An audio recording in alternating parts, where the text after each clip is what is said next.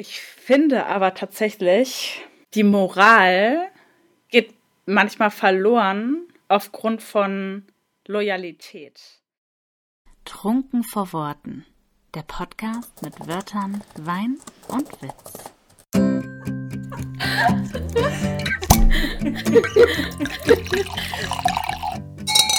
Kapitel 7 Ein Geschmack von Vielfalt. Repräsentation auf Bookstagram. Mit Mo Schneider und Jessica Amancona. Hello! Hello! Willkommen bei Trunken vor Worten. Wir haben ja gesagt, wir äh, moderieren das jetzt jedes Mal bei einer Folge an, wie wir heißen, damit ihr es auch nicht vergesst. Bloß Und nicht vergessen. Ist trunken vor Worten, genau. trunken vor Worten, trunken vor Worten. trunken vor Worten. Heute ist eine ganz besondere Folge. As usual. Aus vielerlei Gründen, weil, ja, as usual. Weil wir, glaube ich, jetzt vier Anläufe brauchten, damit es funktioniert. Aller guten Dinge sind vier, das, äh, das neue Sprichwort. Denn heute sind wir nicht allein. Wir haben heute zwei Gäste, auf die wir uns sehr freuen, weil heute ein sehr, sehr cooles Thema dran ist. Oh ja, das stimmt. Und zwar haben wir die Mo und die Jessica zu Besuch. Und ja, Mädels, wollt ihr euch einmal vorstellen? Also, ich bin Jessica Amankuna, Autorin, äh, komme aus dem, sage ich jetzt mal, Münsterland, äh, aus einem kleinen Dorf, ähm, bin mit vier Schwestern aufgewachsen und schreibe im Moment historische Romane, aber generell auch Fantasy, also ja, bevorzugt Dystopien, aber eigentlich bin ich dafür alles offen. Uh, wir mögen Dystopien. Ich habe auch gesehen, du, ja, wir lieben Dystopien, äh, dass du Französisch und Spanisch studiert hast. Das ist ja crazy. Ich liebe Menschen, die so viele Sprachen können. Ja, wobei, das sind so Sachen, also ich war halt schon immer so ein künstlerischer Mensch, würde ich jetzt mal sagen, und äh, hatte so eine gewisse Sprachbegabung, aber jetzt nicht so viel andere Begabung in anderen Fächern und deswegen habe ich das gemacht. Ich weiß auch nicht mehr wieso. Also, ja. Ich bin, ich, ich bin zum Beispiel sowohl grottig in Spanisch als auch grottig in Französisch gewesen. Also von daher, du hast meinen vollsten Respekt. Danke. Ja, ähm, ich bin auch dabei, Mo Schneider. Ähm, ich sitze wahrscheinlich ganz in der Nähe von der äh, Jessica. Ich bin jetzt auch gerade im Münsterland. Ja, schön. ähm, ja, genau, von Düsseldorf zurück aufs Land. Ja, ich äh, bin auch Autorin. Ich schreibe gerne Horror, Fantasy, Rom-Com. Äh, also ich liebe einfach verschiedene Genres und ähm, ja, versuche mich auch gerade ein bisschen Richtung Drehbuch weiterzuentwickeln und auch als Coach. Und Ach, geil. ja, Diversität ist, äh, liegt mir auch immer sehr am Herzen. Ja, das äh, steht ja auch sogar in deiner Autorenvita, ne? Das äh, genau so. Diversität liegt ihr am Herzen. Sei es aufgespeichert. Frau Connelly, das war jetzt eine Steilvorlage, um das Thema zu erklären. Eigentlich müsstest du schon sofort so danach greifen. Stimmt. Der Link. Der Link. Ja, heute geht es um Diversität, um Vielfalt in der Buchbranche. Und da haben wir zwei Expertinnen zu Gast, denn das ist ein sensibles Thema und äh, da sollte man sich immer professionelles Wissen heranziehen, bevor man darüber spricht. Und äh, Modo meintest gerade schon, dass du gerne über Diversität schreibst und dein Genre von deinem Debütroman ist auch ein ganz besonderes. Jenny hat sich ein bisschen intensiver damit auseinandergesetzt, denn wir haben uns das ein bisschen aufgeteilt. ich streichle Büchern. ihr Buch gerade für alle HörerInnen. Jenny, erzähl doch mal, was, was ist das denn genau. für ein Genre? Ich, ich habe es hier vor mir. Torn into Pieces, also wer das Cover schon mal gesehen hat, ist, glaube ich, sofort daran hängen geblieben. Ähm, es steht auch vorne ganz schön schnörkelig quasi auf, auf dem Arm äh, der Protagonistin steht Gothic Novel drauf. Als ich das Cover gesehen habe, dachte ich mir sofort so, was ist das denn Geiles? ich finde so, ich finde, das Cover sieht richtig, richtig nice aus, wirklich. Ist ein absoluter Hingucker und man hat trotzdem, also man sieht, man sieht drauf und man hat wirklich erstmal nicht so eine richtige Ahnung, was könnte mich denn da jetzt erwarten.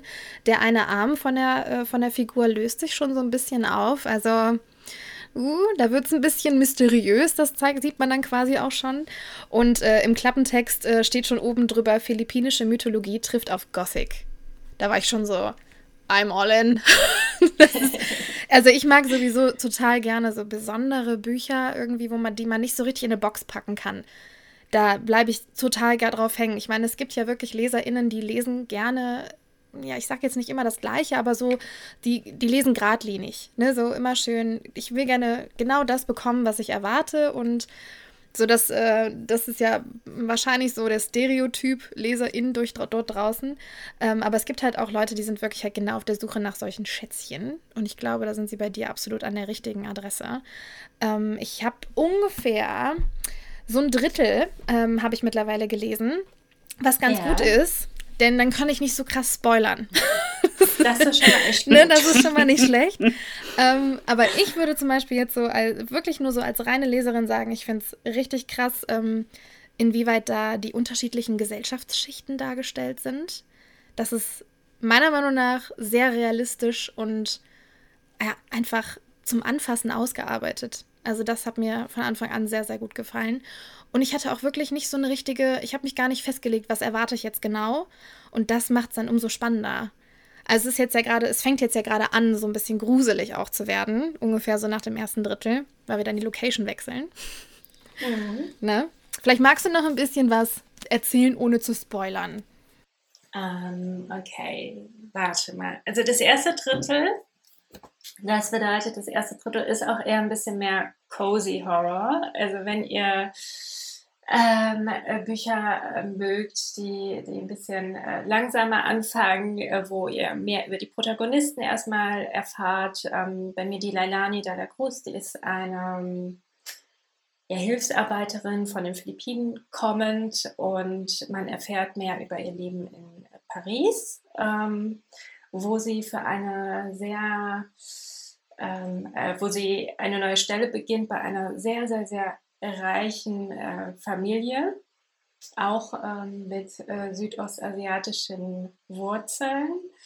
Ähm, ja, aber die äh, Comtesse, um die es da geht, die nutzt ihre Arbeiter sehr, sehr, sehr aus. Und äh, darum geht es dann auch im, im Laufe des Buchs. Ähm, alle reisen auf ein äh, verlassenes Chateau. Da bist du, glaube ich, noch nicht, oder bist du gerade Doch, da bin ich schon. und dieses Chateau, da geht es natürlich nicht ganz mit rechten Dingen zu. Also da ähm, kommt dann auch die philippinische Mythologie zum Einsatz. Genau. Also Wahnsinnsmischung auch, ne? Ich finde das immer super spannend, wenn man quasi gesellschaftliche Themen verbinden kann mit Unterhaltungsliteratur. Ne, mhm. Wie wenn man, man will sich gruseln, aber man kann trotzdem noch was vermitteln. So, das, ich finde das super. Ja, das war mir auch wichtig. Yes. Jessica, ich habe äh, As Azuri. Azuri. Sag jetzt richtig? Azuri. Azuri, es war so klar. ja, oh, kann man ja nicht wissen. Anna. ich dachte so, hm, Azuri, Azuri.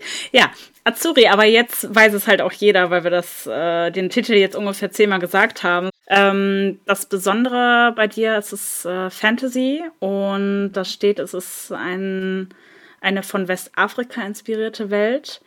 Und die Protagonistin ist sozusagen eine Rarität durch ja, ihr Aussehen und sticht dadurch sehr hervor und wird an den Sohn des Stammeshäuptlings, mhm. ja, verheiratet, wenn nicht gar verkauft, je nachdem, wie man ja. das so sehen möchte. Fand ich äh, sehr, sehr cool. Das Cover eigentlich genauso wie bei Mo sticht super krass ins Auge. Äh, ich musste auch direkt an, an die Szene am Anfang denken, wo sie bei der Rückblende äh, da zwischen dem Gras sitzt ähm, ja. und dann so langsam daraus hervorkommt. Da muss ich total sofort ans Cover denken und ich liebe es, wenn sich das Cover äh, in der Geschichte wiederfindet. Das finde ich immer sehr geil. Aber ja, was, äh, was kannst du da noch zu sagen und wo ist der Link zwischen deinem Buch und äh, dem Thema Vielfalt? Ähm, also, du hast es eigentlich schon ganz gut zusammengefasst, beziehungsweise ich würde da jetzt noch hinzufügen, dass es eigentlich eine Dystopie ist tatsächlich. Also, das habe ich jetzt so zurückgespiegelt bekommen, auch von den Leserstimmen. Es ist, geht halt relativ brutal auch teilweise zu, denn ähm, mir war das eigentlich wichtig, eine Gesellschaft aufzuzeigen, die von Männern dominiert ist und dadurch halt ja sehr viele Probleme mit sich bringt. Und ich wollte so ein bisschen beleuchten die Rolle einer Frau in so einer Gesellschaft, aber nicht einer angesehenen Frau, sondern einer Frau, die durch ihr Aussehen auch noch benachteiligt wird. Und das, was ich auch öfters gefragt wurde, ist, warum ist Joja weiß? Weil man muss das jetzt äh, verstehen. Bei mir in der Welt ist es so, alle Menschen sind schwarz, außer Joya, die ist weiß. Also das habe ich so gemacht, weil ich als äh, Person of Color, also so, habe ja öfters die Erfahrung genau andersherum gemacht, nämlich dass ich heraussteche in der Gesellschaft, wo ich jetzt so bin, weil ich ja eben nicht weiß bin und deswegen wollte ich das gerne auch für mein Buch haben, aber eben einen Raum bieten für ja, Figuren, die man halt nicht so oft liest. Und oft ist es ja so, dass vielleicht eine Person schwarz ist in einem Buch oder zwei oder so. Und deswegen hatte ich mir gedacht, nein, ich mache jetzt einfach ein Buch, wo alle ähm, ja, divers sind und die Hauptfigur halt nicht. Das ist jetzt, also würde ich jetzt sagen, der Link dazu. Genau. Ja. Fand ich auch super, super interessant, weil das war auch so der erste Gedanke, den ich hatte. Krass, sie ist weiß. Mhm. Ähm, aber ich verstehe total deinen Gedanken hinter und finde es äh, eigentlich so mit dem Hintergrund noch, noch viel interessanter, das alles zu beleuchten. Ne? Äh, auch die ganze Thematik mit, mit der Männerherrschaft und äh, dass Frauen eigentlich nur Ware sind. Mhm. Äh, da, da ist man bei mir genau an der richtigen Adresse, ja. wenn man solche Themen kritisch hinterfragt in Büchern. Fand ich äh, sehr, sehr cool und sehr gut äh, umgesetzt. Wie kam euch denn überhaupt die Idee zu euren Büchern und inwiefern habt ihr da recherchiert?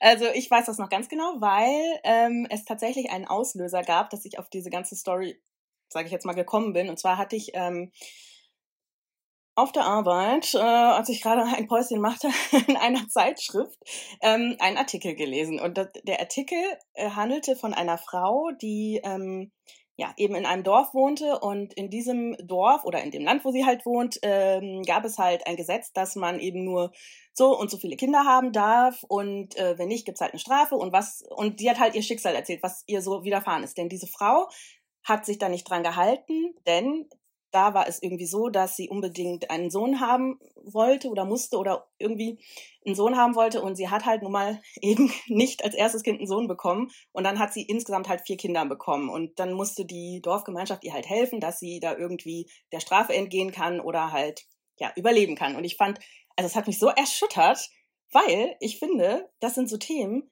die sind ja total aktuell eigentlich, weil in ganz vielen Orten, glaube ich, auf der Welt ist das ja so, dass Frauen heutzutage unterdrückt sind, immer noch.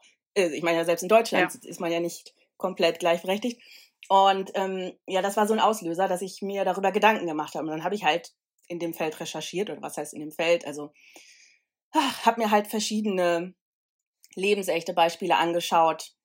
Wie, warum ist das so oder wie, wie läuft das ab? Und dann habe ich das halt im Kopf so weitergesponnen was, also wie könnte man das quasi noch drastischer machen? Und deswegen ist das jetzt auch im Fantasy-Bereich gesettelt, weil ich, das sind ja keine, sage ich jetzt mal, Fakten, die ich da jetzt komplett in mein Buch reinschreibe, sondern halt auch, da spielt ja auch die Fantasie mit.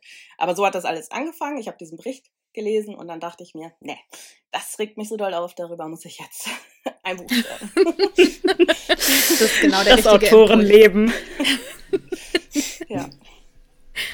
Ja, also es ist furchtbar, aber ich finde es äh, immer wieder sehr interessant, woher wir als AutorInnen unsere Ideen äh, nehmen und finde es, wie gesagt, immer sehr geil, wenn man sich auf, auf den Zeitgeist äh, bezieht und es ist auch, wie du sagst, dass Dinge immer runtergespielt werden und auch gesagt wird, oh, wir leben in so einer heilen Welt, aber so viele Dinge so real sind mhm. und eben nicht nur in Büchern stattfinden, sondern es einfach wirklich in dieser Welt stattfindet.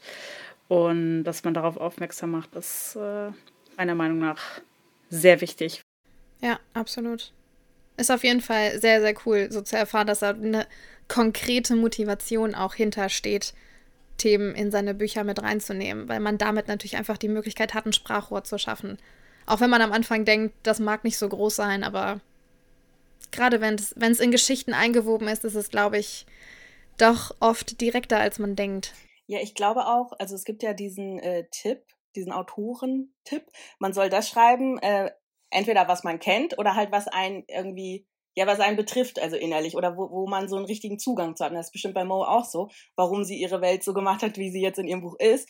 Ähm, und deswegen habe ich zum Beispiel mein Buch ja auch in eine westafrikanische Welt gesetzt, weil äh, das ist jetzt keine Kritik speziell an Afrika oder so, ähm, sondern einfach, ich wollte halt, ich wollte jetzt nicht ähm, etwas zu sehr ausdenken, sondern womit, womit ich auch Berührungspunkte habe. Und genau, also ich glaube, wenn man etwas Echtes verknüpft mit Fantasie, dann kommt da am Ende was Gutes bei raus. So.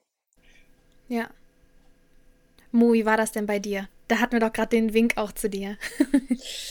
ähm, ja, also das Lustige ist, ähm, bei mir war es eigentlich auch so ein ähm, Zeitungsartikel. Also ich wollte unbedingt, weil ich ja selber auch ähm, halb philippinische Wurzeln habe und es total vermisst habe, dass in den Büchern irgendwie nie ähm, eine philippinische Person äh, vorkommt, die, die jetzt mal nicht nur Nebenfigur ist oder irgendwie, keine Ahnung.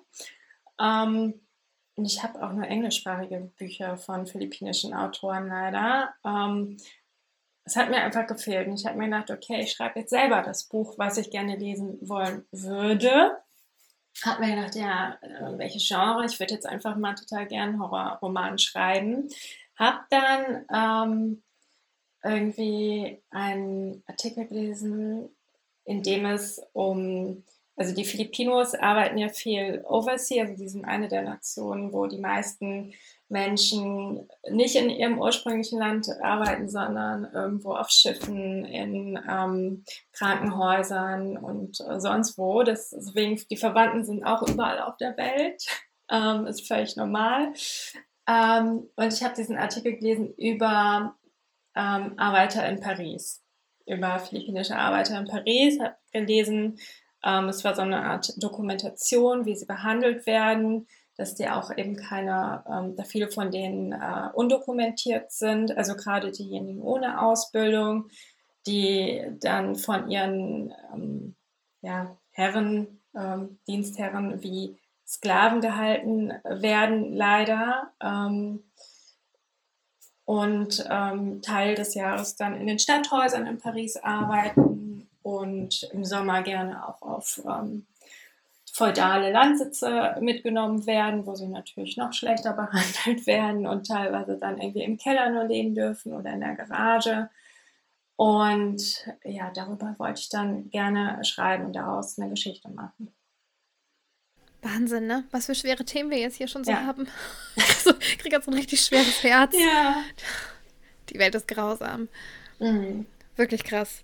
Du hast auch gerade schon gesagt, du, hast, du wolltest gerne das schreiben, was du in der Buchwelt vermisst. Ähm, ist das immer noch so? Also empfindest du das immer noch so, dass, dass dein Buch, Buch oder gerade so Bücher, wie ihr beide geschrieben habt, eher Raritäten sind? Gerade in der deutschen Literatur?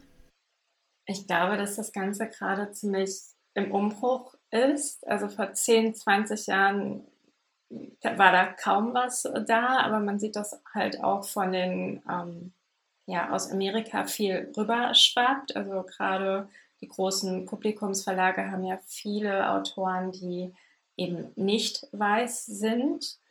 Und ähm, ich finde, so langsam sieht man das auch bei den großen Verlagen, dass mehr und mehr ähm, auch ähm, nicht weiße Autorinnen ähm, eine Stimme bekommen. Aber auf der anderen Seite sehe ich auch, dass viele weiße Autorinnen äh, auch nicht weiße Personen als Protagonisten in ihre Bücher einbauen.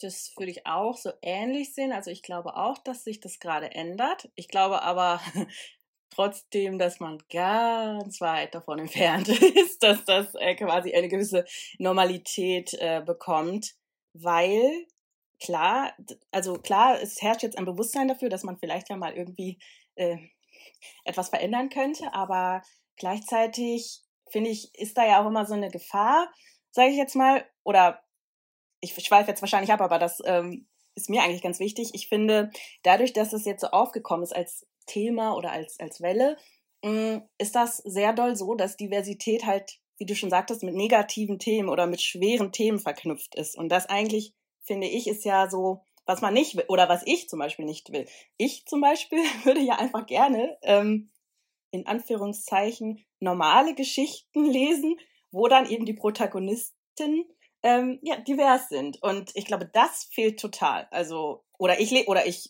werde nicht aufmerksam auf die Bücher, das kann natürlich auch sein. Aber ich sehe das sehr selten, dass ähm, ja, einfach normale Fantasy oder Romance dann besetzt ist, komplett mit diversen Charakteren. Weiß nicht. Und das auch noch authentisch, ne? Das hm. kommt noch hinzu. ja. Ja. Ja, das stimmt aber, was du sagst. Es ist äh, oft sehr negativ konnotiert, weil White Privilege denken. Und also die Diskussionen, die ich mit weißen Personen und nicht betroffenen Personen führe, sind noch zu oft sehr anstrengend, weil sie sich immediately angegriffen fühlen in ihrer Weisheit äh, und das Thema so, sie haben keine Lust darüber zu reden, weil sie es als Diskussion sehen, statt als Fortschritt. Und ich glaube, das ist vielleicht so ein bisschen das, was du meinst, dass dieses, dass wir BIPOC, ähm, also Black, Indigenous und People of Color in der Bookbubble und in Büchern haben, oft immer noch sehr diskutiert wird, mhm. statt es zu zelebrieren.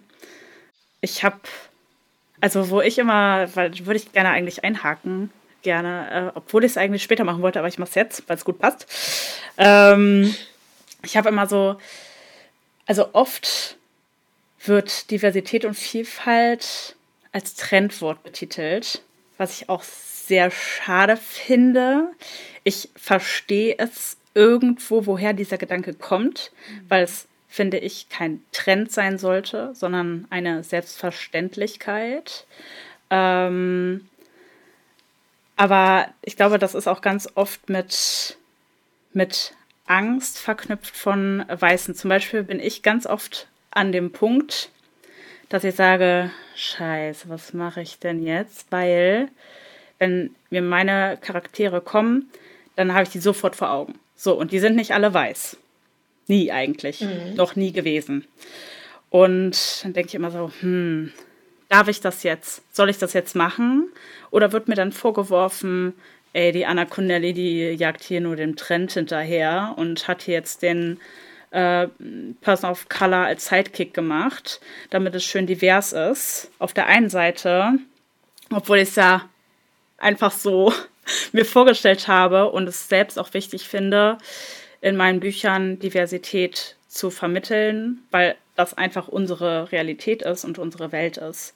Ich glaube, das ist so ganz oft der Punkt jetzt aus meiner weißen Sicht, dass man gar nicht mehr weiß, was soll ich jetzt machen. So, ich hatte ein Gespräch mit einer sehr guten Freundin, äh, die ist Türkin. Und sie weiß, dass ich bei dem Thema sehr hinterher bin und auch sehr gerne äh, darüber diskutiere mit Menschen, die das anders sehen als ich äh, und rassistisch sind. Ähm, und sie meinte, also sie findet das gut, aber sie sagte auch, ähm, du kannst dich ja immer noch dafür interessieren. Es ging nämlich darum, dass ich äh, Hemmungen hatte, jemanden zu fragen, wo diese Person herkommt. Und ich wollte es nicht fragen, weil das ja eigentlich so dieses Alter, warum fragst du mich jetzt, wo ich herkomme? Ich komme aus Deutschland. So, es war aber klar, dass da ähm, Wurzeln sind, die sehr prägend für die Person waren und die dieser Person sehr wichtig waren. Und deswegen hat es mich so interessiert, wo sie dir meinte, es ist irgendwie auch traurig, dass man nicht mehr über Herkunft spricht. Also hab keine Angst davor. Und ähm, ich glaube, jetzt kann du guckst schon so. ich glaube, das kann man total unterschiedlich wie man, sehen. Wie man es macht und aus welcher Situation es irgendwie rauskommt, ne? Ich, also, ich muss dazu noch kurz sagen, ich finde, es ist typisch deutsch. Ganz typisch deutsch, was hast du gelernt, was arbeitest du und wo kommst du her? Weil selbst wenn mir, also ich meine, äh, ich bin, ich wohne im Oberbergischen und meine Eltern sind Ossis. Meine ganze Familie kommt aus dem Osten. und ich sage immer, ich bin Bluts-Ossi, weil ich halt unter Ossis aufgewachsen bin. Und behaupte immer so, ich darf das sagen, weil ich komme ja nicht aus dem Osten. Aber eigentlich ja schon, weil ich ja in der Kultur davon aufgewachsen bin, mehr oder weniger auch. Ähm, aber es ist ja selbst in Deutschland so. Selbst wenn du sagst, aus welchem Bundesland du kommst, kriegst du einen Stempel auf die Stirn. Das ist so typisch deutsch. Kein anderer fragt dich, wo du so, also so, aus welcher Stadt du herkommst. Und du wirst sofort in eine Schublade geschoben. Und das wird über die Grenzen hinweg ausgeweitet bis zum Geht nicht mehr. Das ist deutsch. Und es ist nicht schön. Das stimmt. Das würde ich auch so sehen. Das ist, das ist wirklich so. Also, ähm, nein, ich habe jetzt komisch geguckt, aber eigentlich nehme ich das gar nicht so ernst, das Thema in dem Sinne, weil ähm, ich kann das schon verstehen, denn ich denke mir ganz oft, dass Leute, die mich das fragen, natürlich Interesse einfach jetzt an mir haben oder oft ist es auch ein Gesprächsopener, dass die halt auf einen zukommen wollen und dann wissen die vielleicht nicht, was sollen sie jetzt sagen und dann fragen die jetzt erst, ah ja, wo kommst du eigentlich her? So. Aber dazu muss ich halt auch sagen, diese Frage wurde mir letzte Woche noch gestellt, denn sie wird mir fast immer gestellt und ähm, von dem Standpunkt aus gesehen ist es halt einfach nervig, weil, wie du schon gesagt hast oder wie ihr gesagt habt, warum spielt das überhaupt eine Rolle, wo, wo man herkommt? Selbst wenn man jetzt anders aussieht, hä? Ist das total egal? Also das ist das Erste. Und das Zweite ist halt, ähm, wenn die Person, die man das fragt, wenn die damit cool ist, zum Beispiel ich reagiere da ganz normal drauf, meistens sage ich das auch oder so, aber es kann ja auch sein, dass man auf Leute trifft, die das eben ja triggert oder die, ähm, die sich dann halt sofort unwohl fühlen. Und ich finde, ja. dafür fehlt total das Bewusstsein. Also klar, sozusagen für weiße Menschen ist das ja einfach nur eine Frage. Wieso? Ich habe doch nur gefragt. Aber für die Person, die dann gefragt wird, ist das ja vielleicht nicht einfach nur eine Frage, sondern immer sofort dieser Spiegel, ja, du bist anders und du äh, passt jetzt hier irgendwie gar nicht so richtig rein. Wo kommst du denn überhaupt her? Ich weiß nicht, deswegen, ich, ich würde, jetzt, wenn mich jetzt jemand fragen würde, ich würde empfehlen, diese Frage nicht zu stellen, es sei denn, die Person selber erzählt das oder man redet generell, so wie du gesagt hast, aus welcher Stadt kommst du? Ja, aus welcher Stadt kommst du? Da kann man ja sagen, ja, ich komme mhm. aus Münster.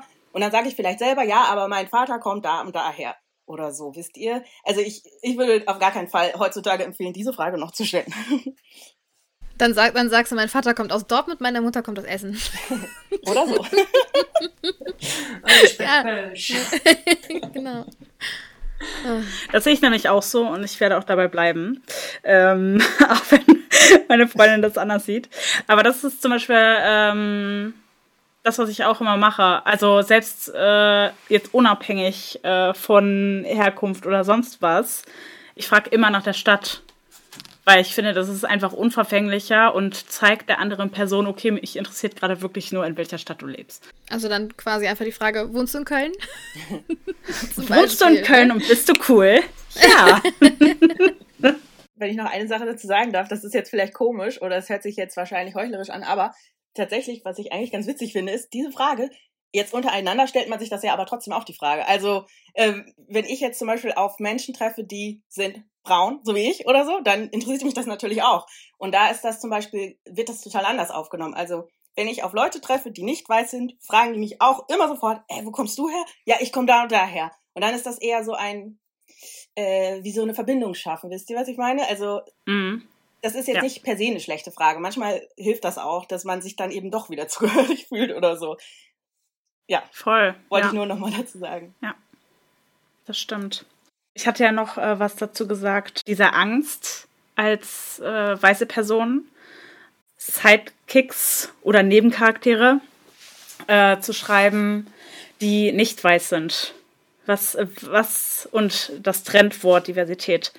Was sagt ihr denn dazu? Ja, also ich glaube, wenn, wenn du dich irgendwie wirklich mit den Nebencharakteren beschäftigt, vielleicht auch eine Freundin hast, die aus dem Land ist oder Freund, keine Ahnung, dich ein bisschen mit der Kultur auseinandergesetzt hast, bitte keine Stereotype äh, verwendest, das ist wichtig und ähm, dann auch noch vielleicht ein Sensitivity Reader drüber lesen lässt, ne? Das ist echt wichtig. Also habe ich jetzt für mein neues Buch äh, auch machen lassen. Ähm, weil teilweise kann es sein, wenn, wenn du dich einfach nicht gut auskennst oder dich da nicht reinversetzen kannst, dann. Also für mich ist das natürlich auch ein totaler Unterschied, ob jetzt irgendwie einer Südostasiatin eine Own Voice Geschichte erzählt oder eine weiße. Selbst wenn es genau die gleiche Geschichte ist, das ist ein ganz anderes Gefühl für mich. Ne? Also ich weiß, was, was, meinst du, ist, ja. was meinst du, woran, woran das dann liegt? Ähm, also, weil ich, also ich auch als klassisch weiß und auch ängstlich, würde ich jetzt auch mal sagen. Also zumindest immer so, ich will ja niemanden auf den Fuß treten quasi ähm, indem man irgendwie unsensibel ist, ne? Und, äh, mhm. und halt auch diese Stereotypen erschafft. Deswegen frage ich mich immer dann eher, okay, ähm, ich bin sowieso sehr sparsam mit äußerlichen Merkmalen bei meinen Protagonisten jeglicher Art und äh, frage mich immer eher so, was hat denn Person XY geprägt? Und gegebenenfalls, was auch das Elternhaus oder die Kultur halt irgendwie betrifft und versuche mich darauf so ein bisschen zu konzentrieren, das halt mehr rauszuarbeiten und den Rest überlasse ich mehr oder weniger auch der breiten Fantasie. Ähm, manche beschweren sich dann auch manchmal, wenn ich dann mein Bild meiner Protas zeige und die alle so, Hä? nee, in meinem, in meinem Kopf ganz, ganz anders, ne?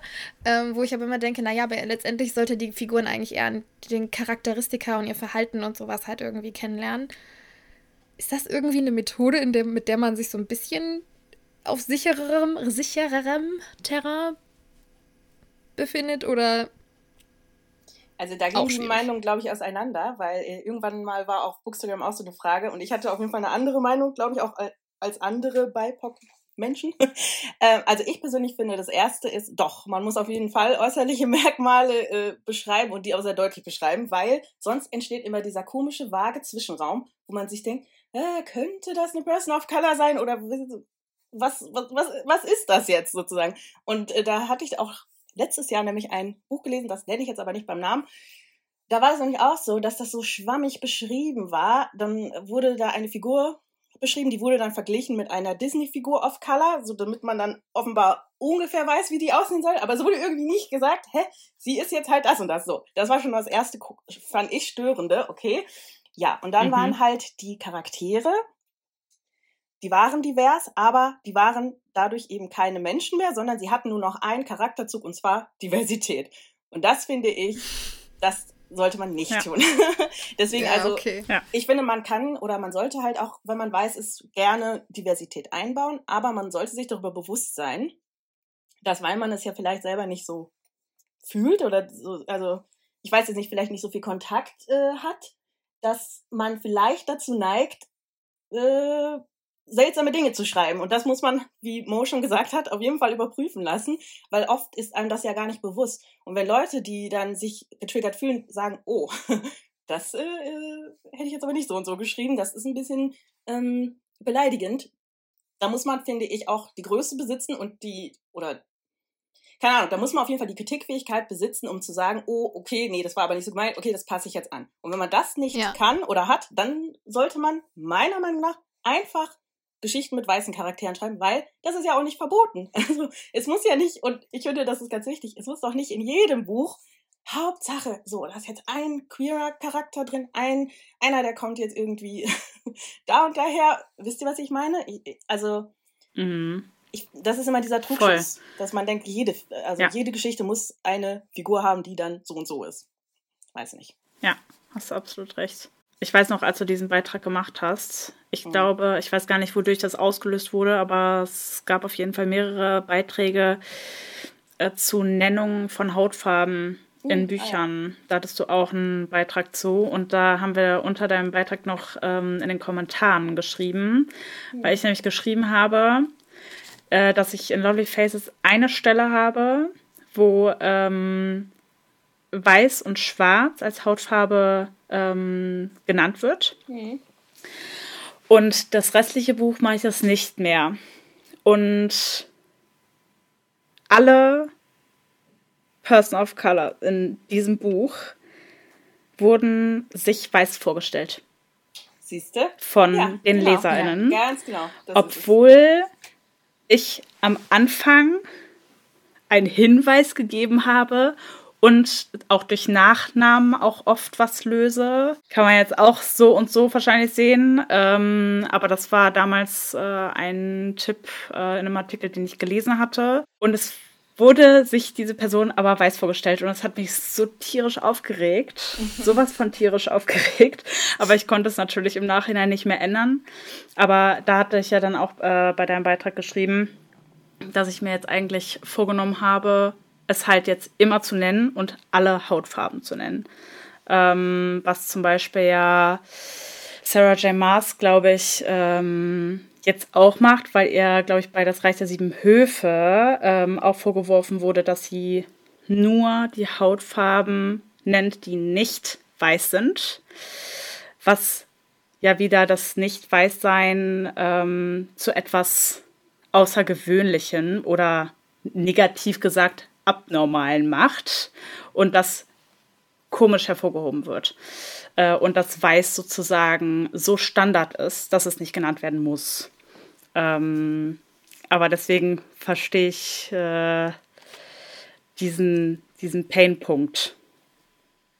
Dieses von, es sind standardmäßig alle weiß in den Köpfen von LeserInnen. Ja, das ist halt, das ist einfach so, weil man eben in einer ähm, ja, Gesellschaft lebt, die eben dominant weiß ist. Ich sage mal so, was weiß ich, das hat man ja vielleicht schon in der Schulzeit gesehen, man ist in einer Klasse und dann gibt es vielleicht zwei Menschen, die sind nicht weiß oder, oder je nachdem, auf welcher Schule man ist und wo man wohnt, aber oft ist das halt so, dass die Mehrheit immer weiß ist und das ist ja auch, finde ich jetzt ähm, sozusagen nachvollziehbar, dass Leute sich vielleicht zuerst mal die Charaktere weiß vorstellen. Das habe ich ja früher auch so gemacht. Das ist ja noch das Allerverrückteste an der ganzen Geschichte. Also selbst selbst bei mir ist das ja so. Ich habe äh, zum Beispiel letzte Woche habe ich eine Serie angefangen zu gucken. Ich weiß nicht, ob ihr die kennt.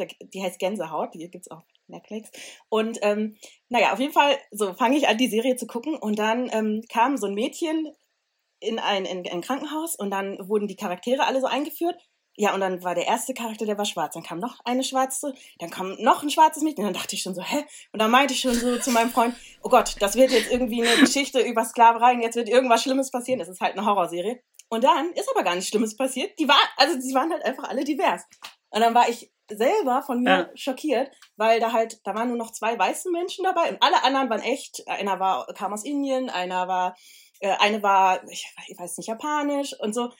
Und dann äh, hat es bei mir im Kopf auch Klick gemacht, weil es ist halt so, wenn man quasi in Deutschland aufgewachsen ist, man denkt halt immer, ja, okay, da sind jetzt fünf Weiße und einer ist divers, oh ja, die Welt ist in Ordnung.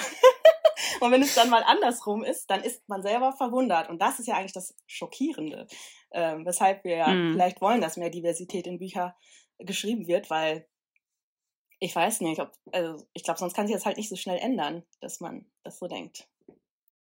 Ja. Absolut. Mo, du hattest, äh, ich habe deine Mimik wahrgenommen beim Thema Nachnamen. Habe ich das richtig wahrgenommen? Ähm, ja, also ich muss sagen, also gerade wenn, wenn ich jetzt an meine Protagonisten denke, ähm, dann versuche ich ja auch eher einen philippinischen oder Mixed Filipino irgendwas Background meistens. Und es ist echt so, dass alle, also die Filipinos, die, die heiraten ja querbeet, ist, ist wirklich so. Und die meisten haben halt mega deutsche Nachnamen. Ne? Also ich habe eigentlich auch einen total deutschen Müller-Nachnamen und äh, und die Vornamen sind meistens auch deutsch, weil man sich ja so gut integriert und so weiter. Ähm, äh, anhand der Namen siehst du es eigentlich überhaupt nicht. Also deswegen ähm, würde ich dann doch eher bei allen das, das Äußere irgendwie beschreiben. Ja. Mhm. Äh, darf ich euch auch dazu was fragen eigentlich? Klar. Also findet ihr das denn, also ihr habt ja gesagt, irgendwie da besteht so eine gewisse Angst das, also Charaktere zu beschreiben, die dann jetzt nicht weiß sind, aber würdet ihr jetzt sagen, durch das, was man alles schon so gelesen hat und so zu dem Thema, dass ihr jetzt sicherer darin seid oder dass ihr jetzt, ähm, also ist, kommt euch das jetzt natürlicher vor oder ist das wirklich immer noch so, ähm, dass ihr erstmal wirklich sehr lange daran überlegen müsst, wie fasse ich das jetzt in Worte oder so?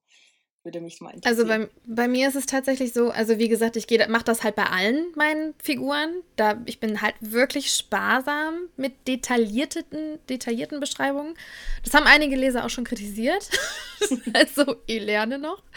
Ähm, äh, ich, ich weiß auch nicht, ich weiß gar nicht, warum ich das so mache, aber das ist irgendwie bei mir ist das so drin. Also ich muss mich dann immer noch ein bisschen in der Überarbeitung auch dazu zwingen, das noch detaillierter zu beschreiben, wie die denn tatsächlich aussehen, weil die einfach so präsent in meinem Kopf sind. Ich konzentriere mich irgendwie auf die anderen Dinge.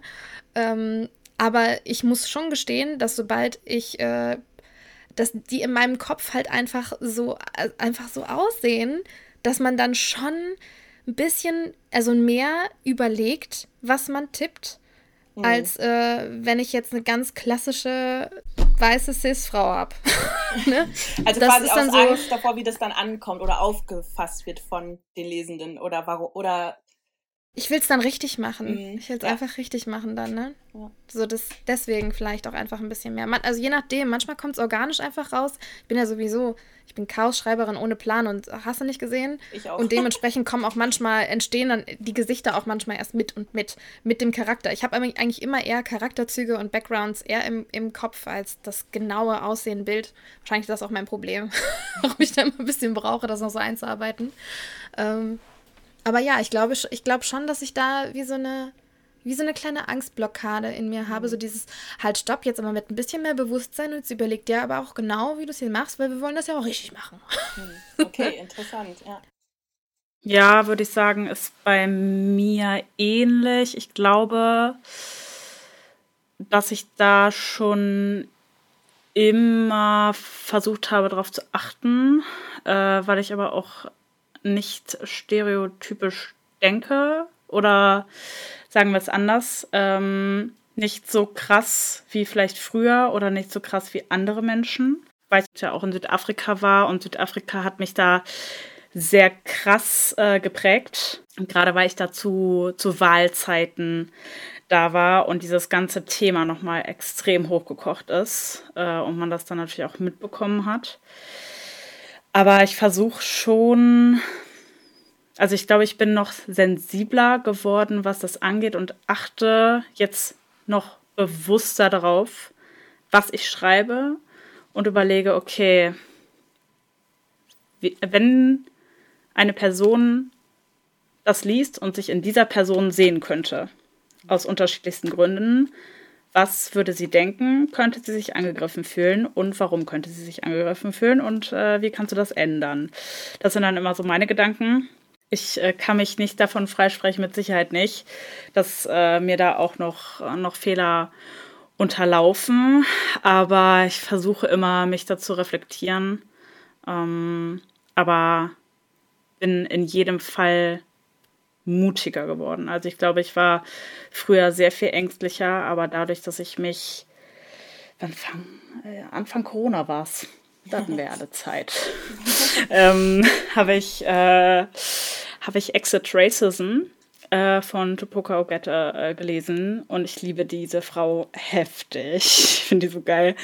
Und die hat mir echt einen mitgegeben. Also als ich das äh, Buch angefangen habe, ich habe mich noch nie so erlebt, weil zu dem Zeitpunkt dachte ich so, Alter, ich bin so tolerant und ich weiß so viel und ich rassistische Äußerungen auf gar keinen Fall. Ja, dann fing ich an, sie zu hören und wirklich, ich habe einen Slap nach dem anderen bekommen, ähm, weil so ein Standardspruch von mir war zum Beispiel, für mich gibt es keine Hautfarben. Das war für mich so äh, der Spruch, mit dem ich suggerieren wollte, ey, für mich sind alle gleich. Und sie hat dann gesagt, das ist im Prinzip, nicht nur im Prinzip, das ist eine rassistische Äußerung. Weil ich als Weiße kann das sagen, aber Leute, die betroffen sind, für die gibt es sehr wohl Hautfarben. Und indem man sagt, es gäbe keine, wischt man dieses Problem, was sehr real ist, einfach weg. Und ich habe mich hart angegriffen gefühlt von ihr. Ich musste zwischendurch auch immer auf Stopp drücken und dann denken, okay, Anna, es ist, es ist in Ordnung, dass du dich gerade so fühlst, aber du musst das jetzt reflektieren und das ändern, okay? Und äh, das äh, hat mich, glaube ich, ein Stückchen weitergebracht in diesem Thema. Und deswegen bin ich, glaube ich, auch mutiger geworden, was das angeht, weil ich mir jetzt mehr zutraue, Firma in dem Thema zu sein Ähm, aber trotzdem, also wie gesagt, ne, das ist dann halt immer diese Angst.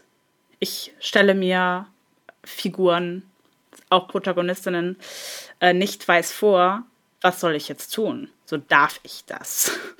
ähm, aber ich glaube, da ist wichtig, Mo, was du sagst, eben Leute damit einzubeziehen, die sich in diesen Personen wiederfinden können und das viel besser beurteilen können als man selbst und das dann in, in den Texten zu integrieren und zu berücksichtigen.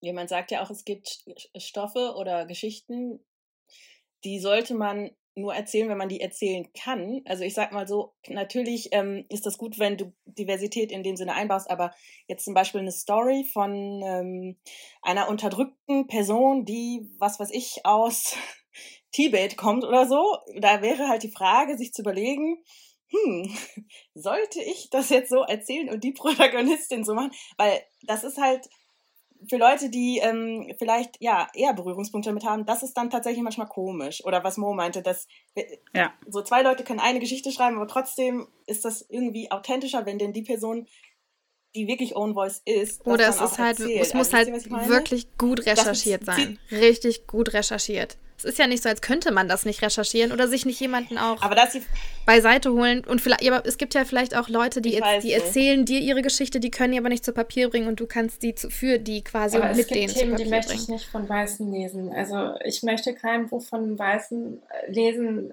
wo es wo es um Rassismus das ist, geht. Das, also das, das meine ich, das ist halt ist Thema. ich glaube, da, ne, also das, das wird einem irgendwie. Wir können es halt nicht das fühlen, würde ich nicht ne? von einer weißen Person einfach lesen wollen. Ja. Würde ich mich unwohl fühlen. Aber so, solche Sachen wie, keine Ahnung, wenn du Tattoos hast am ganzen Körper und, und, dann sagst, du bist deswegen diskriminiert, dann ist das aber was, was hat dir aussuchst, was du aktiv geschaffen hast, dass du deinen Körper in dieses lebendige Kunstwerk mit Piercings und alles verwandelst. Aber jetzt äh, für uns als POCs, wir haben uns ja nicht, nicht irgendwie ausgesucht, äh, die und die, die den Hautton zu haben und ähm, dadurch irgendwie ausgegrenzt zu werden in vielen Fällen. Ähm, ja. Das ist korrekt. Ich, ich glaube halt, das Problem ist, man kann halt diese Mini-Nuancen, die kann man vielleicht nicht gut wiedergeben, wenn man nicht äh, Own Voice ist. Also das sind ja wirklich minimale Sachen so. Aber wo äh, zum Beispiel zwei Leute, die sind jetzt POC oder sowas, die brauchen sich nur so angucken und sie wissen genau, ja, das und das ist jetzt wieder passiert. Aber eine weiße Person würde das vielleicht gar nicht so mitbekommen. Wisst ihr, was ich meine? Das sind halt so für mich so Sachen, wo ich mir denke, also ich, ich sehe das jetzt nicht drastisch, also klar, ich, ehrlich gesagt würde ich das gerne mal lesen.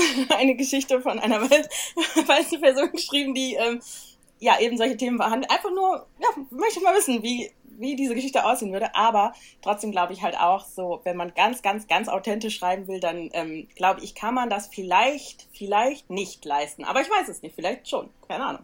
Das will ich ja nicht verneinen, aber. Ja.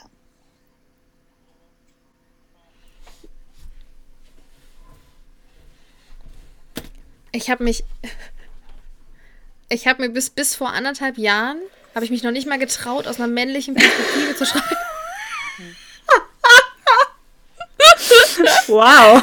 Wirklich, wirklich, weil ich, weil ich für mich so gesagt habe, kannst du das realistisch? Weil ich finde es in wirklich einigen New Adult Büchern, die ich gerne lese, ähm, schwierig umgesetzt. Wo ich, also wo ich mir als Frau ganz oft denke, so denken die mich. Das stimmt so nicht. denkt kein Kerl. Also gerade wenn diese inneren Monologe und sowas kommen, ich glaube ganz oft, dass das halt ähm, ja so ein bisschen auch einfach Projektion von Frauen ist, dass sie sich wünschen, sie würden so denken, aber sie denken so nicht. Also es ist halt dann, ne? Aber. Und da frage ich mich, da habe da hab ich mich dann schon so gefragt, okay, aber ich glaube, ich sehe ja, es auch nicht, so. nicht authentisch. Ich meine, mittlerweile schreibe ich gerade an dem ersten Projekt, wo ich tatsächlich einen männlichen Prota, als ich, ich die Stimme von dem habe. Ähm, ich habe mir aber auch auch einen sensiblen Mann ausgesucht, der gerne liest und Lektor ist. Dazu also. möchte ich aber einmal was sagen. und Lyrik. Also mal abgesehen davon, dass es kein Vergleich ist äh, mit dem männlich-weiblich nee, und überhaupt nicht. weiß Aber weißt du, so, da, da, da war so mein Maß vor anderthalb Jahren, weil ich dachte, das noch nicht mal das traue ich mich, weißt du so, und das ja. ist so weit entfernt. Aber ich, ich glaube nicht, dass das, also ich glaube nicht, dass das stimmt. Ich glaube, manche Männer denken so. Und diese Hoffnung möchte ich mir gerne bewahren und ich möchte nicht, dass das zerstört wird jetzt bitte. Okay, Anna. Danke. Okay. Die Haltung in der Bookbubble. Ich finde, also, ich finde, es wird vermehrt darüber gesprochen. Auf jeden Fall. Sehr punktuell. Aber es wird vermehrt darüber gesprochen und ja, was Mo auch sagt, es kommt immer mehr auch in die Literatur. Es werden internationale Werke eingekauft äh, und so weiter und so fort. Ich finde aber tatsächlich, die Moral geht manchmal verloren aufgrund von Loyalität. Wenn, sagen wir mal, Situ wir haben eine fiktive Situation, die natürlich nicht passiert ist, aber dass äh, zum Beispiel eine Bookstagrammerin oder sowas oder eine Bloggerin oder eine Autorin, irgendwas als Beispiel, hat eine sehr große Base und eine sehr große Reichweite und sehr, einen sehr hohen Trust. Und diese Person macht was falsch und äußert sich ganz klar rassistisch. Und ich lege meine Hand dafür ins Feuer, dass sehr viele Menschen, die am Tag davor noch dafür gekämpft haben, dass die Bookbubble toleranter sein muss, dieser Person verzeihen würden, eher verzeihen würden und eher darüber hinwegsehen würden, als es zu diskutieren und anzusprechen, dass es nicht richtig ist. Und das ist mir schon sehr oft aufgefallen, zu oft, dafür, dass Bookstagram von sich sagt, dass es Anti-Racism ist. Und das finde ich manchmal sehr schwierig. Sehr schwierig und sehr traurig tatsächlich auch. Es ist halt wirklich so, ne, die gehen automatisch mit in die Verteidigungsposition. Also schwierig, ganz schwierig. Ja, besonders auch, ich glaube, da hängt genau was, das du sagst, da hängt aber auch, glaube ich, dieses, wenn sie sich rassistisch geäußert hat und ich sie unterstütze, macht mich das automatisch zu einem Befürworter. Und ich glaube, das äh, rührt dann auch ganz oft daher, dass darüber hinweggesehen wird. Weil da muss man ja auch den Fehler bei sich selbst suchen. Und eine Person, die man respektiert, ähm, kritisieren. Was ja oft, also Leute, die man sehr respektiert und sehr schätzt, den lässt man ja auch in anderen ähm, Themen öfter was durchgehen als, äh, als andere Menschen. Ne? Ich glaube, da hast du recht, ehrlich gesagt. Das habe ich nämlich auch beobachtet. ähm, ja, ich glaube, was auf jeden Fall der Fall ist, man sucht immer sofort eine Entschuldigung, wenn die Person halt sehr bekannt ist oder was weiß ich, weil es kann ja gar nicht so sein, dass die das so gemeint hat, sondern in Wirklichkeit hat die das ja so und so gemeint. Und, und dann werden immer ganz viele komische Entschuldigungsstrukturen äh, geschaffen, um ja zu sagen, nein, nein, nein, ihr versteht das alle falsch oder äh, du bist zu sensibel und ähm, nee, ist ja gar nicht so. Punkt.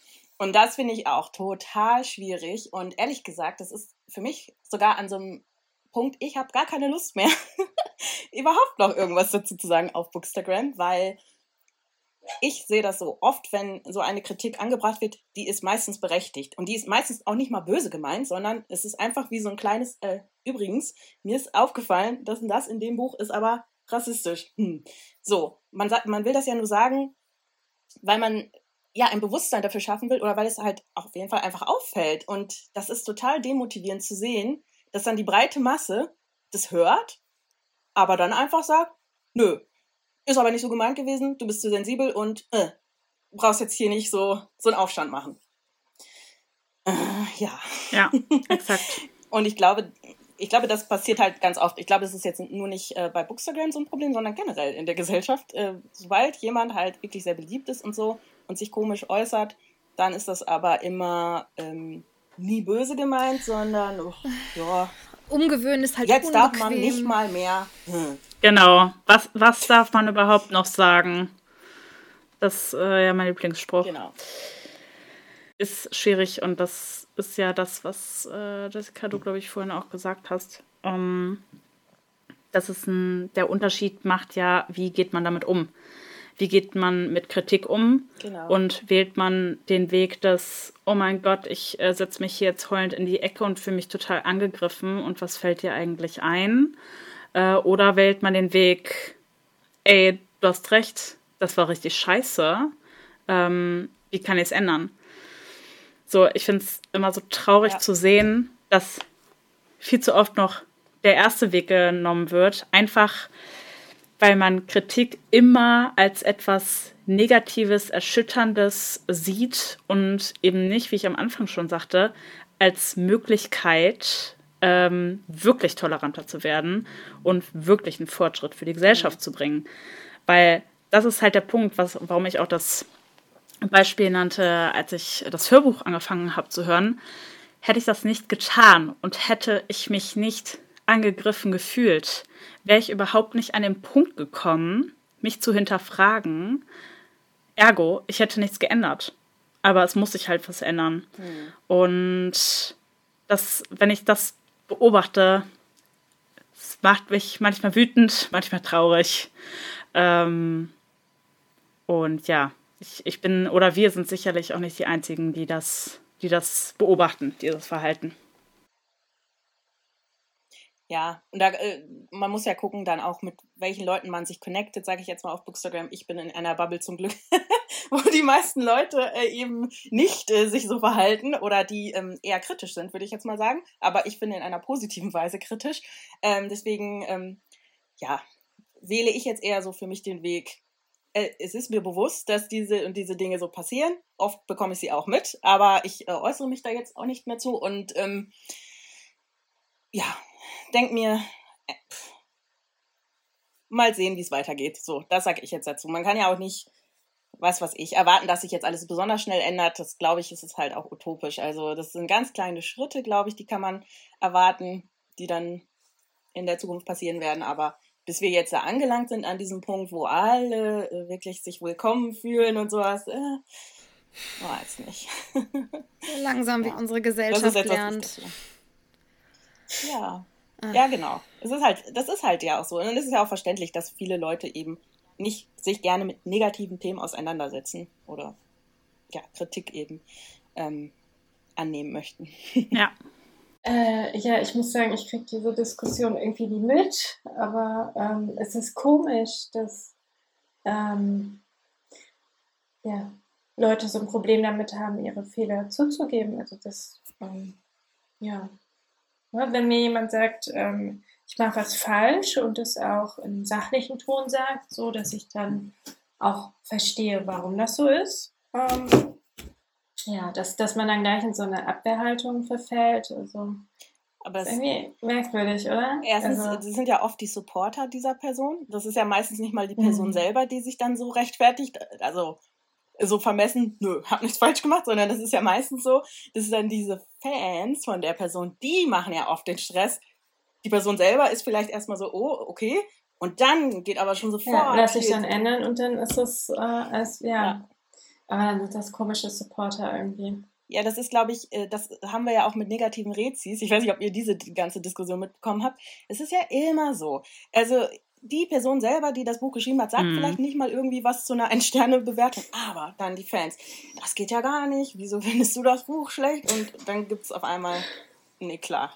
Ja. Und dann kommt wieder dieses, endlich sagt es mal Ja. jemand. Und alle so, oh Gott, ey. Lieber nicht.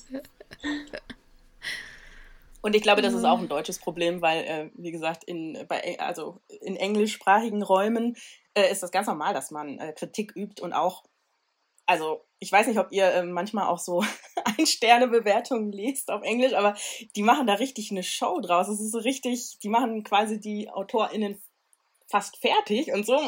Und da sagt auch keiner, warum hast du das negativ bewertet? Also das, ich verstehe das nicht. Also das ist ein, ein, ein Thema, was ich überhaupt gar nicht verstehen kann aus der äh, deutschen Bookstagram-Bubble.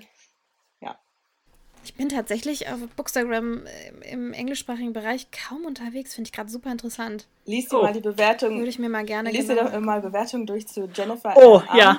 und äh, der I did it. mit Poppy I und Hawk. Und dann liest dir die Ein-Sterne-Bewertung. Also, das stimmt. Es ist äh, Entertainment quasi fast. Kann ich bestätigen. mhm. Krass. Ich mag die Autorin ja, gerne. Geh direkt in Verteidigungsposition. Äh, das, äh, die Reihe hast du gerade gelesen, oder, Jessica? Oh oder die ersten beiden mhm. Bände, ne? Ich habe die ersten beiden Bände gelesen und jetzt kommt ja, jetzt habe ich gesehen, jetzt kommt irgendwie so eine neue Reihe raus, aber die damit verknüpft ist. Aber mir fehlt noch der dritte Band den ich eigentlich lesen müsste dazwischen. Und jetzt habe ich mich gefragt, soll ich das noch tun oder, oder nicht? Weil ich habe jetzt nichts gegen die Autorin, aber ich fand die Bücher, äh, also waren, die hatten einen Hype erfahren, der mir unbegreiflich ist. Und deswegen okay.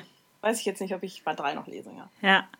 Ich bin mega gespannt, weil also ich habe sowohl die eine Seite als auch die andere mitbekommen. Ähm, und ich habe es noch nicht gelesen und Jenny und ich wollen es aber zusammen lesen auch, noch mit äh, Marie. Und ich bin unfassbar gespannt. Ich glaube, ich kann nur enttäuscht werden, weil ich mittlerweile so krass hohe Erwartungen an dieses Buch habe. Aber we will see. Es gibt ja auch richtig, richtig positive Rezis. Also, ja, wie gesagt, ich glaube, da scheiden sich wieder die Geister. Also. Absolut. Voll. Voll. Ich bin gespannt. Jetzt bin ich noch mhm. gespannt als vorher. sure. Ich lese mir die Rezis durch. Nein, aber die spoilern bestimmt. Das könnt ihr nicht machen. Ihr müsst erst die Bücher lesen und dann.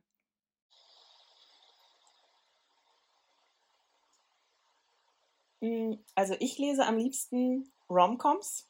Deswegen Mo, äh, ich äh, warte auf deine ja. Also ja, also ich lese am liebsten auf jeden Fall Romcoms und äh, ansonsten tatsächlich Urban Fantasy. Also ich bin gar nicht im High Fantasy Game drin, da muss ich mich immer so ein bisschen zwingen. Ja. Okay, nice. So. Hast du, äh, kann ich jetzt hier wieder meine Lieblingsbücher platzieren? Ähm, hast du die Bücher von Nalini Singh gelesen? Nein, leider nicht. Oh, musst du machen. Ja, aber gehört habe ich davon. Ich habe den ersten Band hier bei mir im Regal stehen. Also wenn du ja, anfängst, also okay. das irgendein grünes noch im Regal stehen. Das weiß nicht mehr. Engel, Dämonen. Ja, genau. Sie hat ja einmal diese Psy-Changeling-Reihe und einmal diese mit den Engeln, mit den, ich weiß gar nicht genau. Ja, Engel, Vampire, ich weiß nicht genau. Ähm, die schlimmsten Cover, wirklich. Also sehr trashig Sie sind nicht schlimm, mhm. sie sind trashig. Das, sagen wir es mal so. Okay. Aber phänomenal. Ich, ich liebe sie und ich liebe, wie sie schreibt und ich liebe diese Bücher. Sie äh, ist notiert. Ja, haben mir vieles Neues eröffnet. Diese Bücher haben Anna aufgeklärt. Ja, das stimmt. Sie haben mich wirklich aufgeklärt. Sind das erotische Bücher? Ja, es ist sehr spicy. spicy. Und das ist, ähm, ich war mhm. früher sehr prüde. Ähm, das ja, und diese Bücher, die haben das geändert. okay. Ja. Gut, mhm. klingt gut. Ja. klingt gut. Be Perfekt. Ist gekauft. Ja, also mich kann ja nichts mehr schockieren, seitdem ich diese Reihe, ich bin ja jetzt ein bisschen ins Dark Romance Genre abgedriftet als Leserin, was ich vorher nie gelesen habe, weil ich nie zufriedengestellt wurde und immer enttäuscht wurde. Und jetzt habe ich diese Reihe gelesen von, wie heißt sie jetzt nochmal? Ja, die Autorin, die halt Punk 57 auch geschrieben hat. Ihr wisst bestimmt, wen ich meine. Ich weiß nur jetzt den Namen nicht. Auf jeden Fall, äh, boah, ja, als ich das gelesen habe. Ich habe das. Penelope Douglas. Ja, ich habe das in deiner Story gesehen, die Bücher. Und ich habe es wegen dir gelesen. What the fuck? Richtig krass. Oder? Wie heißen die? Ich glaube, ähm, Corrupted. Also das erste heißt Corrupt. Ja, ja. Corrupt ah. heißt das erste. Genau, Corrupt. Und dann geht es halt immer so weiter. Und also, da, also das war das erste Mal wirklich, dass ich wieder was gelesen habe, was ich noch nie gelesen habe, was mich teilweise echt schockiert hat. Aber, aber andererseits fand ich, hat das so eine Sucht entwickelt. Also ich habe die ganze Reihe sofort durchgelesen. ja. Mhm. Ja. Also äh, ja. Aber fand, ich, fandest du schlecht oder fandest du es äh, trotzdem gut? Ich war, es war so ein ständiges, was passiert hier gerade und eigentlich dürfte ich das nicht gut finden und ein, oh mein Gott, ist das geil. und dazwischen ja. habe ich mich eigentlich die ganze Zeit bewegt und habe mehr, ja, sehr mit der moralischen Anna äh, gefeitet. Aber ich konnte nichts, nichts dagegen tun, dass ich es irgendwie äh, gut fand, auf eine ganz, mhm. ganz spezielle Art und Weise. Also ich glaube, ja. man muss das wirklich mögen. Also man muss wirklich Fan von diesem Genre sein, ähm, weil es krasse Tabus aber ich weiß nicht, ob das stimmt, weil ich bin ähm. ja gar kein Fan von dem Genre und fand das trotzdem. Vielleicht warst du ja, warst darum, du immer ein Fan und wusstest es nicht. Verprügelt wird?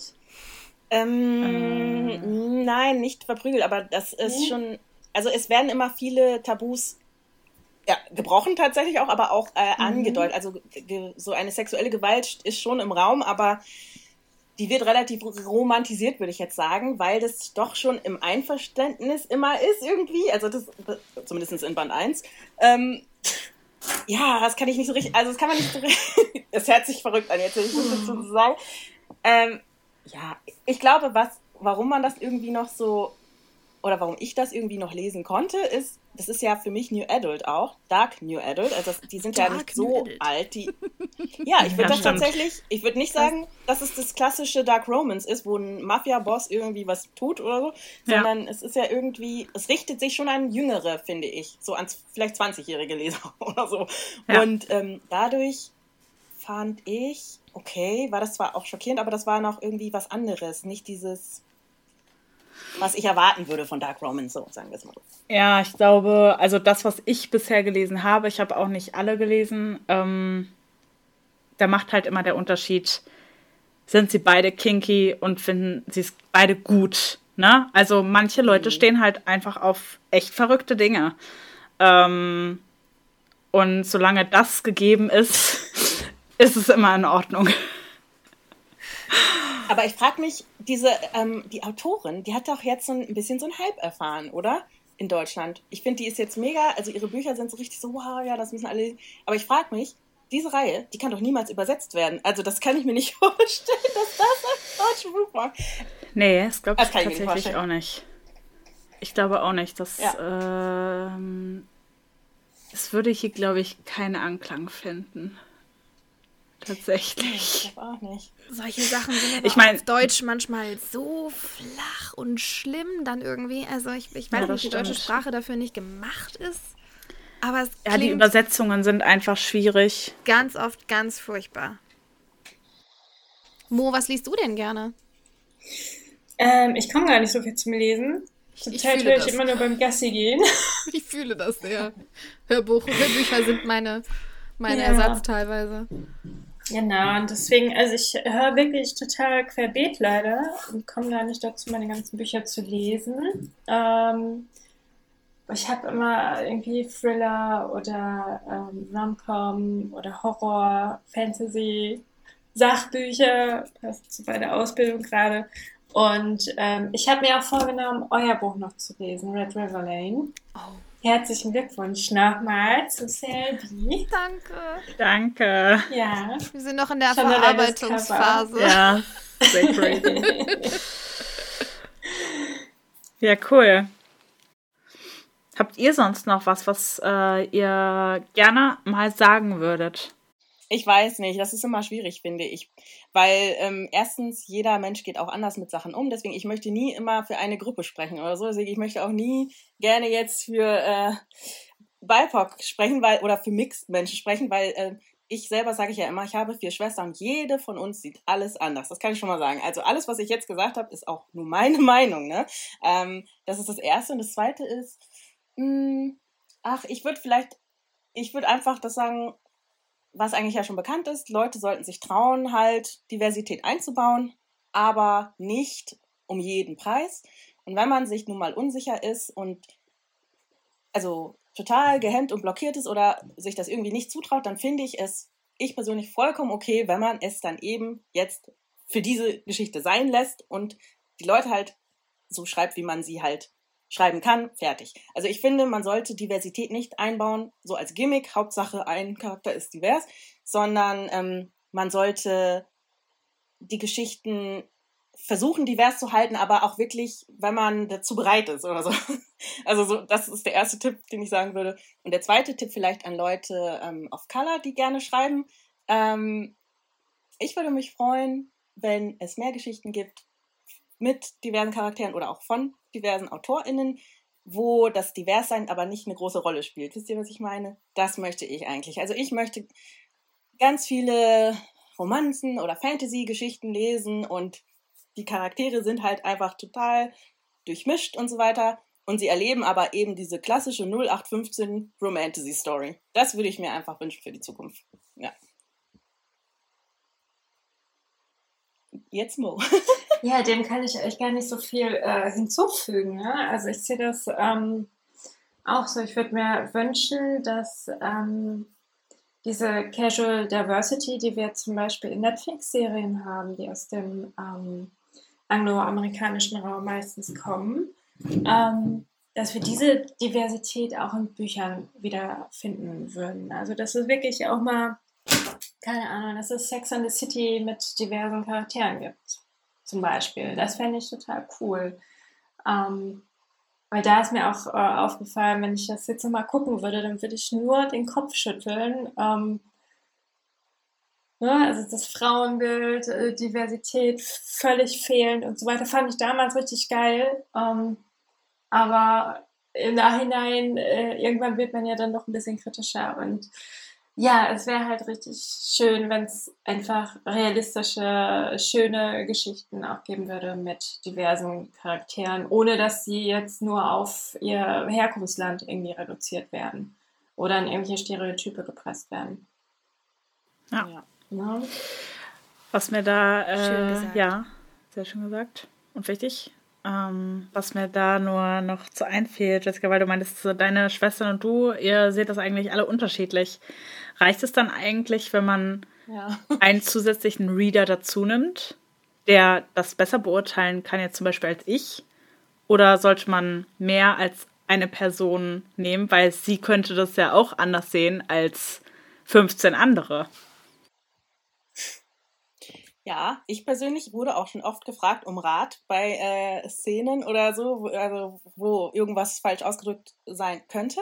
Und ich gebe auch meinen Rat ab, aber ich sage immer dazu, frag mal lieber noch die und die, weil ich persönlich sehe das so, aber das heißt ja nicht, dass äh, andere sich nicht trotzdem beleidigt fühlen, wisst ihr?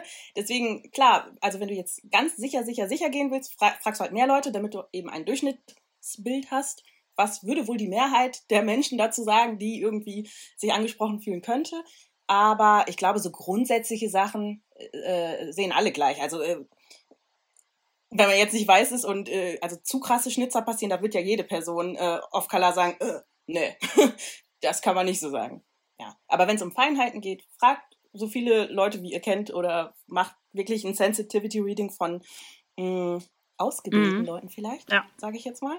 Also auf Instagram hat man die ja, Just Melui zum Beispiel oder Equal Rights. Also die wissen ja wirklich genau, was sie sagen und da würde ich das da machen. Mhm.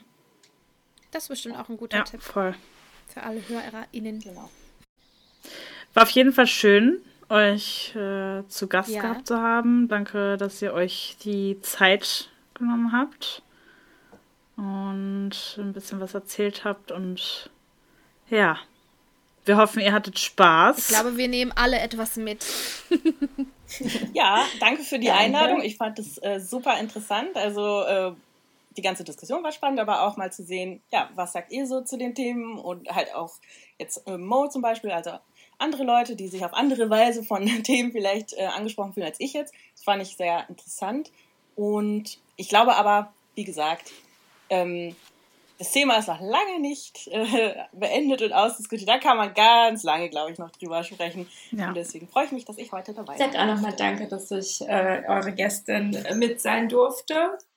Und ich habe auch einiges mitgenommen. Danke nochmal. Ja, wir haben euch zu danken. War auf jeden Fall spannend.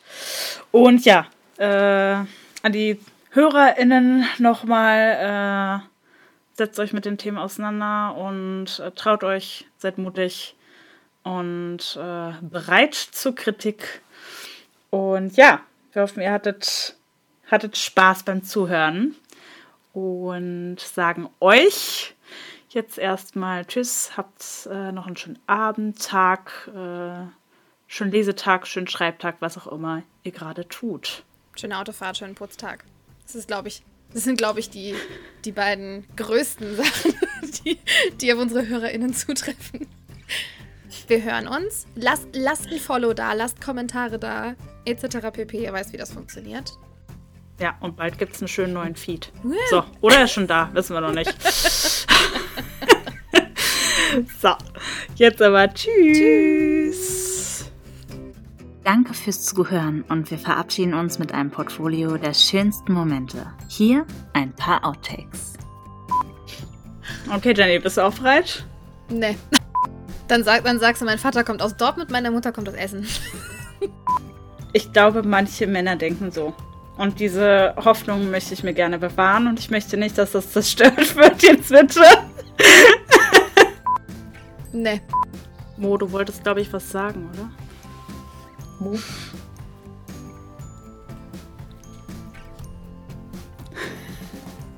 Achso, nee. Oha, ich sehe gerade, sorry. Ich habe eine Kerze unter meinem Monitor stehen und der schmilzt. Boah. Oh nein. Oh mein Gott. What? Anna fackelt ihr PC ab. Upsi. Für Fragen, Ideen, Erfahrungen oder Leserbriefe schreibt uns eine E-Mail an trunkenvorworten at gmail.com.